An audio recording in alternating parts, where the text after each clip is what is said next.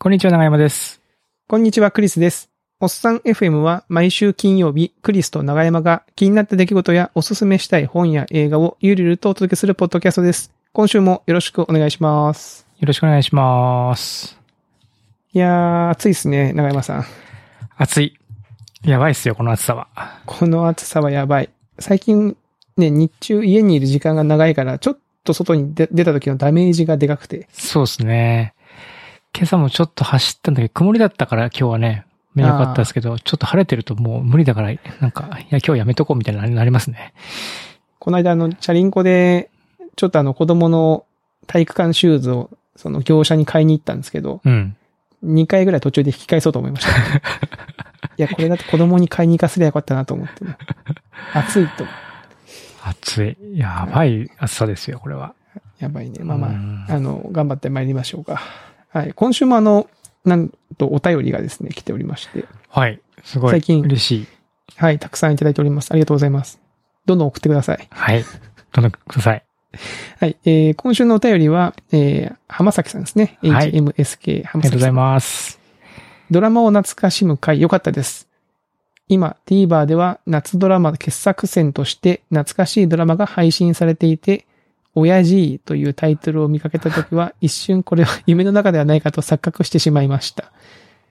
過去のコンテンツが改めて紹介されることに加えて、リメイクやリマスターなど、おっさん世代が楽しめるコンテンツを見かけるたびに、こういうコンテンツを取り扱う側の人人が知らないおっさんから同世代になってきたのだなと思ってしまい、嬉しくも物悲しいものがありますというお便りですね。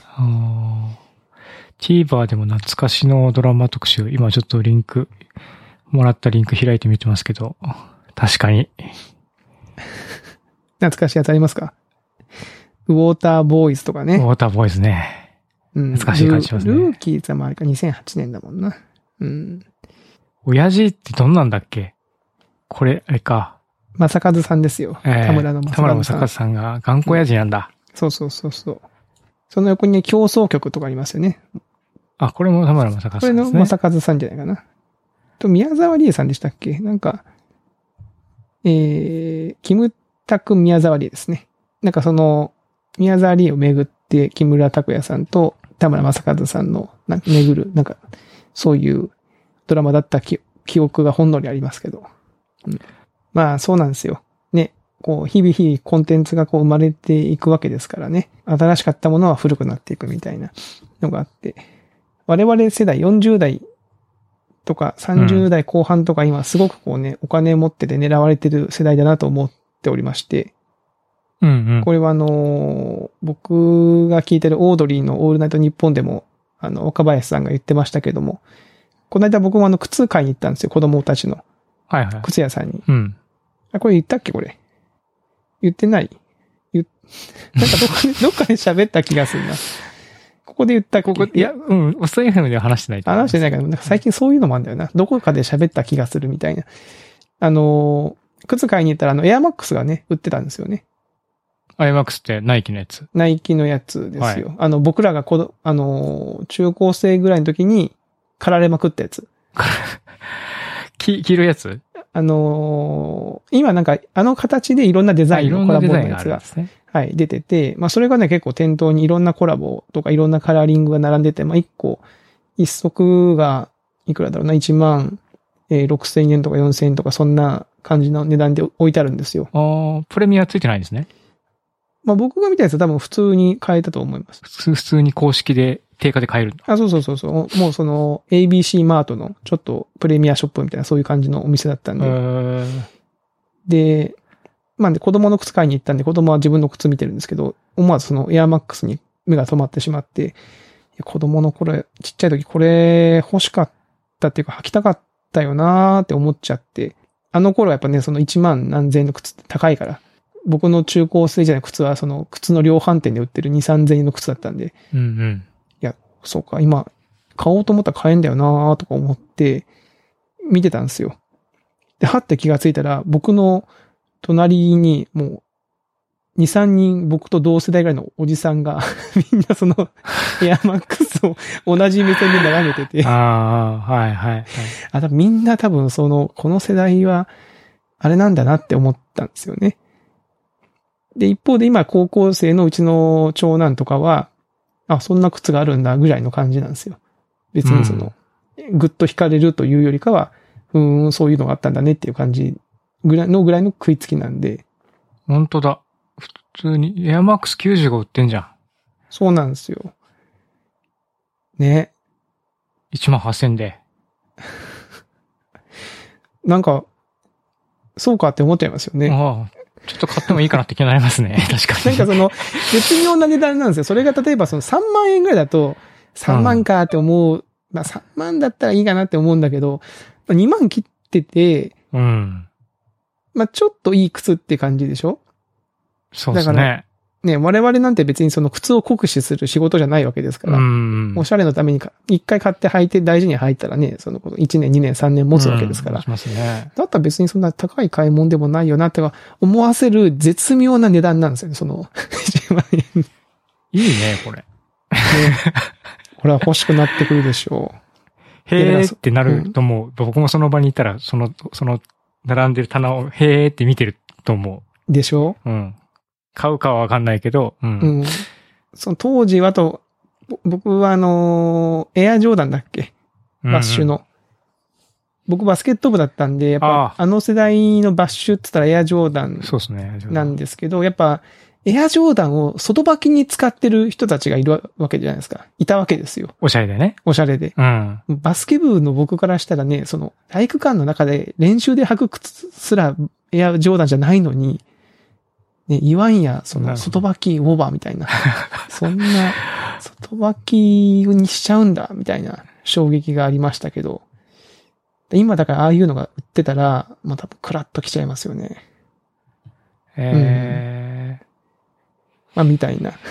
懐かしの。いや、だから懐かしいやつあるよねって話でしたね。ー、はい。やっぱり、あれなのかな？消費者層としてそういうマーケットがあるのかな？いや、あると思いますね。多分、だから僕らの世代で、本当その、なんだろうな、ミニ四駆とか、うん。ビックリマンチョコとかあるじゃないですか。ビックリマンチョコ。うんうん。今結構ビックリマンチョコのコラボチョコがいっぱい出てるんですよね。え、そうなんですか？うん。なんかビックリマンチョコのあのフォーマットでシールが、なんかいろんな、その AKB だったりとか、えー、ポケモンだったりとか、うんうんうん。まあなんかいろんなその、あのフォーマットのものが出てるんですけど、多分あれもだから子供、僕らの子供が欲しがったやつを、親が見て、あ、自分が子供の頃これ買えなかったやつじゃん。あ、今、楽天で箱買いできるじゃん。ポチッみたいな、そういう、そういうことか。うん。なるほど。もう何を隠そう、ポケモンのウェハースチョコは箱買いしてしまいましたからね、僕は。あ、マジですか？買っちゃった？うん箱買い？箱買いしちゃった。あーえ、ブポケモンウェハースチョコってのはあの、あの、あれですか？ビックリマンチョコみたいな。ビックリマンチョコみたいなやつ。アルミ、アルミっぽい包装の。そうそうそう。中にウェハースチョコが入ってて、はい。ポケモンのシールが1枚入ってるっていう。あで、開けてシール見て、お菓子を捨てるってやつですいや、捨てね。ない捨てない。もう大事に食べても。お菓子が美味しいんだから。あれはね。僕お菓子よくもらってたな、あれ。ね、お菓子を捨ててたっていう時代、本当もう狂ってますよね。そうなんだ。今が、信じらんねえな。うちの子供がそんなことしてたらもう本当にこう、げんこつだと思うと思うんですね。信じられないですよね。うん。でもあの頃、あの当時やっぱ箱買いできるって、今ほら通販がね、充実してるから Amazon 楽天で買えますけど、あの子当時は、箱買いしようと思ったら、まあ、独自のコネクションがないとできなかったわけでしょ。そうですね。問屋さんとかね、お菓子問屋さんに、こう、口が聞けないと手に入んなかった。羨ましかったですよね。あとなんかその謎のさ、ルールとかあったじゃないですか。あの店に、店頭にはないんだけど、レジというかあの、店番のおばちゃんに、ビックリマンチョコありますかって聞いたら、そのレジの下からススッとこう出てきて、1個売ってくれるみたいな、そういう人数、え、個数制限とかね。個数制限とか、うん一人2個までとかね。そうそうそうそういうのありましたね。そういうのがあったからね。だからそういうのをやってると、やっぱ今それと似たようなもの出てると、ついこう、思わず手が出てしまうっていう。あああ、まああれね、フルーチェを一人で全部食べちゃうとかね。あー、そうそうそうそう。そういうやつに近いですね。そうそうそう。フルーチェ全部昔できなかった。わかるわ。そういうやつですよ。ね。まあなんで、我々ね、その消費をたくさんしてですね、経済を回すことにこう貢献していかなければならないという、まあそういう話ですね。説得力があるのかないのかよくわかんなかったけど。わかんうん。で、さっきあの、浜ちゃんの話で、えー、こうドラマの話がありましたけど、最近ね、あの、長山さんも私もドラマをたくさん見てる。そうなんですよ。先週もちょっと話して、ちょっと忙しかったんで、ドラマをついつい見てしまうっていう、逃避してしまうっていうので、ネットフリックスで Never Have I Ever って、わた放題だと私の初めて日記っていう、ほうほう。ん何だろうこれ。10代の子たちの青春、面白おかしく描いたドラマみたいな感じのやつですね。高校生の話。初めて日記の初めてってのは、なんかいろんなことが初めてっていう。そうそう。その、あの、タイトルのところで Never Have I Ever なんちゃらみたいな。うん。私の初めて、なん、何々みたいな。うんうんうん。要はでもあれなんですよ。女女の子と男の子の、まあ、恋愛の話なんですよ。基本的には。主軸を。うんうんうんで、デイビーって女の子が、まあまあ、両親がインドからの移民なん、移民で、で、まあ、こう、インド人って見た目だから、うん。やっぱりこう、そのマイノリティなんですね。クラスでは。うん。で、他の友達もちょっとこう、えっ、と、演劇部の、なんか、演劇オタクの人とロボ、ロボット部の部長で、なんかすごい、こう、ロボットオタクの、いいね、あ演劇部。そうもがぜん、シンパシーが湧きましたよ。ん そう。でも、スクールカーストで言うと、やっぱりこう、下なわけですよ、その辺ってやわっぱりね。あの、スクールカーストね。上なわけないんだから、そん 設定上ね。な。いくらこうね、プロロボットとかのね、盛り上がってきても、やっぱりこう、え、うん。うんうん。設定上、やっぱこう、下の方で、やっぱオタクみたいなこう扱いなんですね。はいはいはい。うん。で、まあ、その中でこうね、まあ、彼氏をどうにか作りたいとかね。言って、私もどどうにかこの、なんか、いイケメンといい感じになりたいっていううん。ことをずっと思っていて、で、クラスの中の、クラスの中学年の、なんかモデルにもなっちゃうような、すごい超イケメンの男の子がいて、うんで。そのことにこうアプローチしていって、あれこれみたいな感じの、あの、話なんですね。ほうほうほうほうほうほうほう。えー、で対象は結構若いんですかね？若いんじゃないかなティーンが見るような感じの。そう、ティーンが見る感じだった。うーん。今シーズン、シーズン1結構面白く見て、シーズン2が僕はちょっとしんどくなってきちゃって、え、何そのティーンが見るからってこと？違うの、なんかね、あの、こう、結構ね、軽率な行動をするんですよ。10代だから当たり前だけど。うんうんう。ん。こう、二股かけちゃったりとか。そういうことをね、嘘つくとかね。はいはいはい。そういうとすごく非常にこう、軽率な感じするから、もうなんか、まあ、お前何してんねんってなわかるよすぐこうなっちゃって。はいはい。その、だから昔みたいにこう、じゅ同じ目線というよりは、やっぱりちょ どうしても、そうね。お、親みたいな。まあ、我々もそのね、ちょっとした嘘で大変後々困った経験がいっぱいあるわけですかから、なんかもう、どちらかというとね、お父さんお母さんとかにこう同情しちゃったりとか、お前本当でもやめとけみたいな、そういう感じの気持ちになっちゃって、ちょっとね、少ししんどくなっちゃったんで、途中でね、あの、ら。あ、なるほどまあちょっと。休憩中って感じ休憩中なんですけど。うん。まあでもそのね、親側の目線になっちゃうのはしょうがないですよね。もうだって親なんだからね。そうだね。うんいやまさかそういう目線で見るこの、見るとはなと思わなかった。うーんで、。ロッテントマトでの批評家支持率が96%で、すごい。高いですね。96。で、平均点が10点満点中7.8点で結構ね、高い評価ののドラマなんですね。で、まあ、ストーリーもね、まあ、なんだろうな。ストーリーはまあ、うん。キャッキャ夫婦って感じで面白いんですけども、音楽がね、結構良くて、なんかサントラが欲しいなと思った感じ。これがまたね、なんかさっきの話に少し通ずるんですけども、ちょっとね、80年代っぽい感じの、あまあ今もね、結構流行ってますけども、まあ今っていうかちょっと前かな流行ってましたけど、なんかそういう感じのそのテイストの曲が結構入ってきてて、それが結構ね、渋くていいですね。あ。80年代ってことはバンドミュージックみたいな感じなんですか？そのロックバンドミえっとね。ロックバンドっていうかね、なんなんていうの？あれ、ディスコっぽい曲。あ、ディスコっぽい感じね。うんうんはいはいはいはい。そういうに感じかな。うーん。えー、面白そう。もうちょっと気になってたんだよな。ドラマ。うん。やっぱね、おうん。しかもまあ、うちね、あの、子供が女の子なんでね、余計にこうなんかね、心配になっちゃう。うん。で、お父さんが亡くなっちゃってるんですよ。なるほど。うん。でもたまにね、こうなんかこう、なんていうの？こう、その残像がね、として出演してきてね。うんうん。うん。なんかこう娘を応援してくれるとか、昔の回想シーンとかに入るんですけど、うんうんそういうのもね、やっぱりね、しんどいね。うん。なんか、長尾さんさっきからその、結構しんどい、しんどいじゃん。なるほどね。そうかそうか。えまあでもあれですね、インド系の、その、女の子が主人公ってのは今っぽいですね。うん。確かにそうですね。なんか、うん、割と最近のティーン向けのドラマって感じがしますね。あらすじもこの、ウィキペディアのあらあらすじがだいぶひどいですね。ひどいっていうか、簡単に書いてあるからさ、冴えない負け組生活を送っていたってさ、冴えない負け負け組生活。負け組生活か。うんうーん。ただ、そう、ただめっちゃ主人公の女の子は成績が良くて、まあこれもなんかもうインド人のイメージなのかな？わかんないけど、勉強めっちゃできるんですよね。で、まあその、で勉強のライバルの男の子がいて、で、そのこともなんかこういろいろ、さすげえめちゃめちゃ喧嘩してるんだけど、うんうんそっちともなんかこういい関係になりつつ、でも自分の好きなスポーツマンの超イケメンのモデルみたいな男の人に、人にもこう、ちょっとこう、惹かれていって、みたいな。えー。うん。で、友達、友達もなんかこう、付き合ったりとかして、で、もう片方の友達は、あの、同性愛者だったりとかして、えー。いろんな問題がこう、どんどんどんどん出てくるんですよね。このドラマあれなんですね、その原案というか、最初のエピソード、パイロット版の脚本を書いてるのが、ミンディ・カリングさん、アメリカの女優さん？そうそうそう。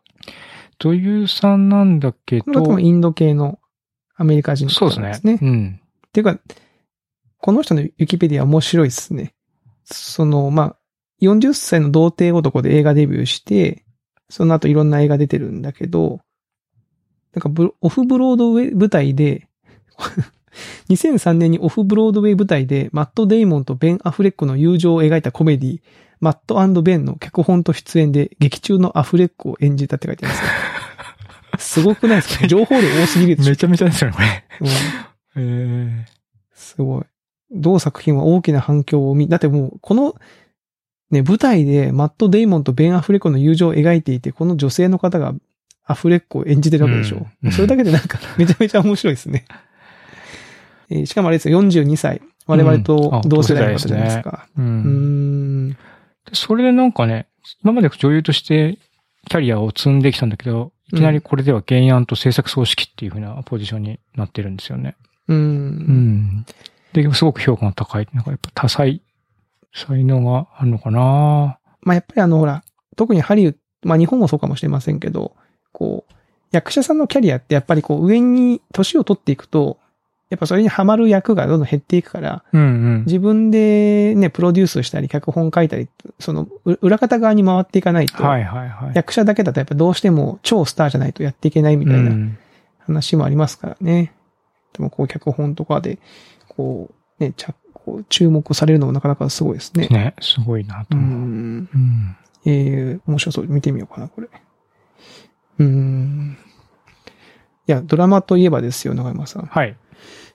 僕もですね、最近見てるドラマがありまして、あの、前も言ったかもしれないけど、グレイズ・アナトミーっていうドラマがあるんですよ。もう昔からありますよね。もうね、今アメリカだとシーズン17ですよ。17? うん。17年続いてるんですよ。すごいっすよね。もう17歳。17第1回、歳、そうそうそう。第1回目が放送された日に生まれた子はもう生まれた子供17歳。がね。うん。で、これなんか、僕の中でやっぱ医療、まあ、グレイズアナトミーって、あの、医療ドラマなんですよね。ええ病院を舞台にした。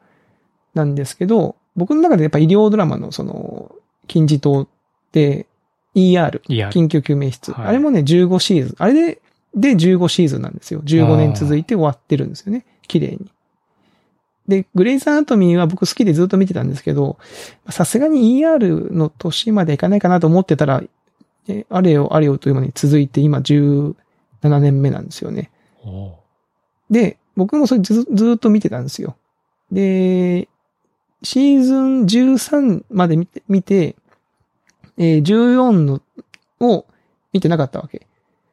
うん。で、一応録画して置いてあったんですけど、ワウワウのやつを。まあ最近ネットフリックスとかでも見れるから、まあ久しぶりにこの連休、7月か、7月に入ってちょっと見てみるかって、また妻と一緒に見始めたんですよね。シシーズン14から。うん。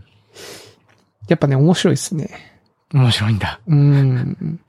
あの、長いからね、こう、簡単にはおすすめはできないんですけど、うん。やっぱね、いい、いいですよ。あの、医療ドラマ、まあ病院が舞台の話なんですけど、シーズン14でね、めちゃめちゃこう攻めてるなエピソードがあって、うん。あの、これは日本の医医療ドラマではできないなっていう話があったんですけど、まあ多分みんなこれ聞いてる人は多分見ないと思うんで、あのその言っちゃいますけど、はいはい。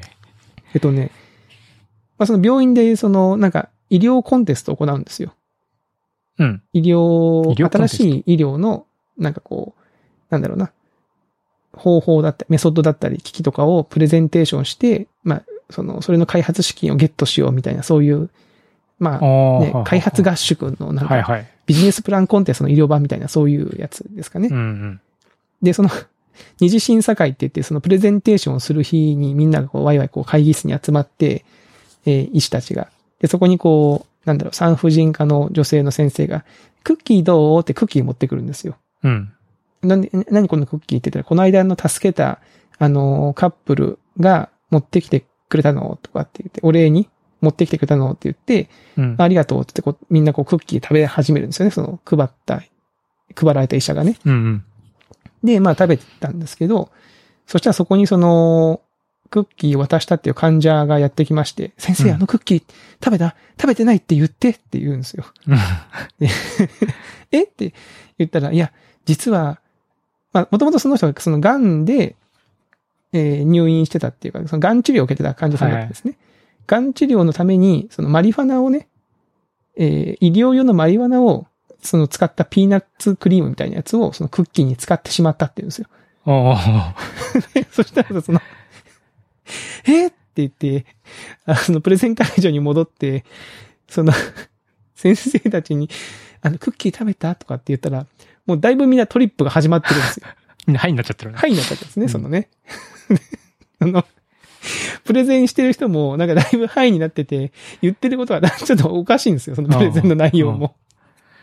で、それ聞いてる方もなんかもう、はいになってるから、キラキラキラキラ笑ったりとかして、で、これはもう大変なことになったっつって、なんだろう、とはいえ、ね、マリファナ入りのクッキーを配って食べたっていう、大っぴらに言うと大ごとになるから、うん。その殺素剤が入ってたクッキーだったんで、食べた人手挙げてとかって言って、その先生たちをこう一箇所に集めて部屋に押し込めて、うん。その、なんとかやり過ごそうとするんですけど、もう一人の先生とかはもうね、あの、オペとか始めちゃったりとかしてて、で、オペ中にその腹をひ開いた状態でぼーっとしてて、周りの人が、先生先生とか、やばい。ほんっていう、なんかその話で、まあ、そその、なんか、その、なんでしょうね、マリファナが大変だったっていうのを軸に話が進むんですけど、いや、こんなさ、シーズン14、14年やってきてさ、こんなトリッキーな話をぶち込めてるのすごいなと思って、なるほど。改めてね、その、うん、脚本家チームが優秀なんだなと思って。はい。そんな、あの、やつなんで、まあ、ぜひともね、長山さんも見てほしいなとは思うんですけど、グレイズアナトミーシーズン。ちなみにこれあの、い1話あたり40何分あって、おう1シーズン23話4話あるんで、結構長いですよ。結構な、それで17シーズンある？17シーズンある。わお。うん。寝ずに見て17日ぐらいかかりますからね。でも逆に言ったら寝ずに見たら17日で終わるのか。そうそうそうそう。17年が17日で見れちゃうわけですから。これすごいですよね。うん。長山さんってそういう医療ドラマとかってなんか見、見ます？そもそも。なんか医療ドラマってあんまりこう、通ってきてないんですよね。ER とかもね、なんか親とかが熱心に、テレビ、テレビ放、地上波とかでもありましたよね。なんか、ね。ありましたよあ、の、NHK でやってました。うん。うん。その時になんか、ね、親とかが熱心に見てるのは思い、思い出すんですけども、僕自身はなんかそんなにこう、医療ドラマでうん。ハマったことがな,、ないんですよね。なんでだろうな。あんまりこう、ひ惹かれない感じですか？うん。医療ドラマっていうのに、なんかの、っていう、こう、設定に、うん。国内外合わせてなんかあんまりピンときてない自分がいる気がする。うん今話してて思ったんですけども。なるほどね。結構ね、その、前も言ったかもしれないですけど、結構最新のその、なんだろう、医療情報というか、うん、うん。医療論文とかからのその治療ケースとか、その症例のケースを引っ張って持ってきてドラマに組み込んでたりするんで、結構ね、面白いですよ。その最先端医療の片鱗が垣間見えたりしますから。多分なんか自分の中であんまりそ、その想像力が貧困で、うん。あんまりこうなんか面白い話っていうふうに思えてないんだと思いますね、僕も。ああ。あの、ER もグレイズ・アナトミーもそうですけど、海外のドラマは、その要素の半分ぐらいが医療ドラマと恋愛ドラマみたいな感じなんで、あ医療は、まあ、ちょっとしたスパイスで、実質はの人間ドラマみたいな、その、そういう感じはありますよね。あ、なるほど。で、17年もやってると、もう本当にもう誰と誰が結婚して、誰と誰がくっついて、誰と誰の間に子供がいてっていう、その人間関係が複雑になってますから、ね おうおう。うん、僕もそのシーズン14から見始めるときに、あれ？これ誰だっけ？とか、あれ？ここの関係ってなんだっけ？みたいなのをちょっと思い出すのに結構時間かかりましたここなんか、え、付き合ってたんだっけ？とか、ここ、え、ここは今何？結婚してんの？別れたの？え、どっち？みたいな、そういう感じですね。うん。まあ、海外のドラマは割とそういう感じ。ありますよね、うん。そうか。長山さん、あんまりその医療ドラマそこまでって感じなんですね。うん日本のやつでもそうなんですね。うん。なんかパッと日本の医療ドラマなんだっけって思い出せない。なんだあーあ僕はその海外のやつ、ER とかグレイズ・アナトミーを熱心に見すぎてしまったせいで、日本のドラマのやっぱこう治療シーンにちょっとも物足りなさを感じてしまうんですよね。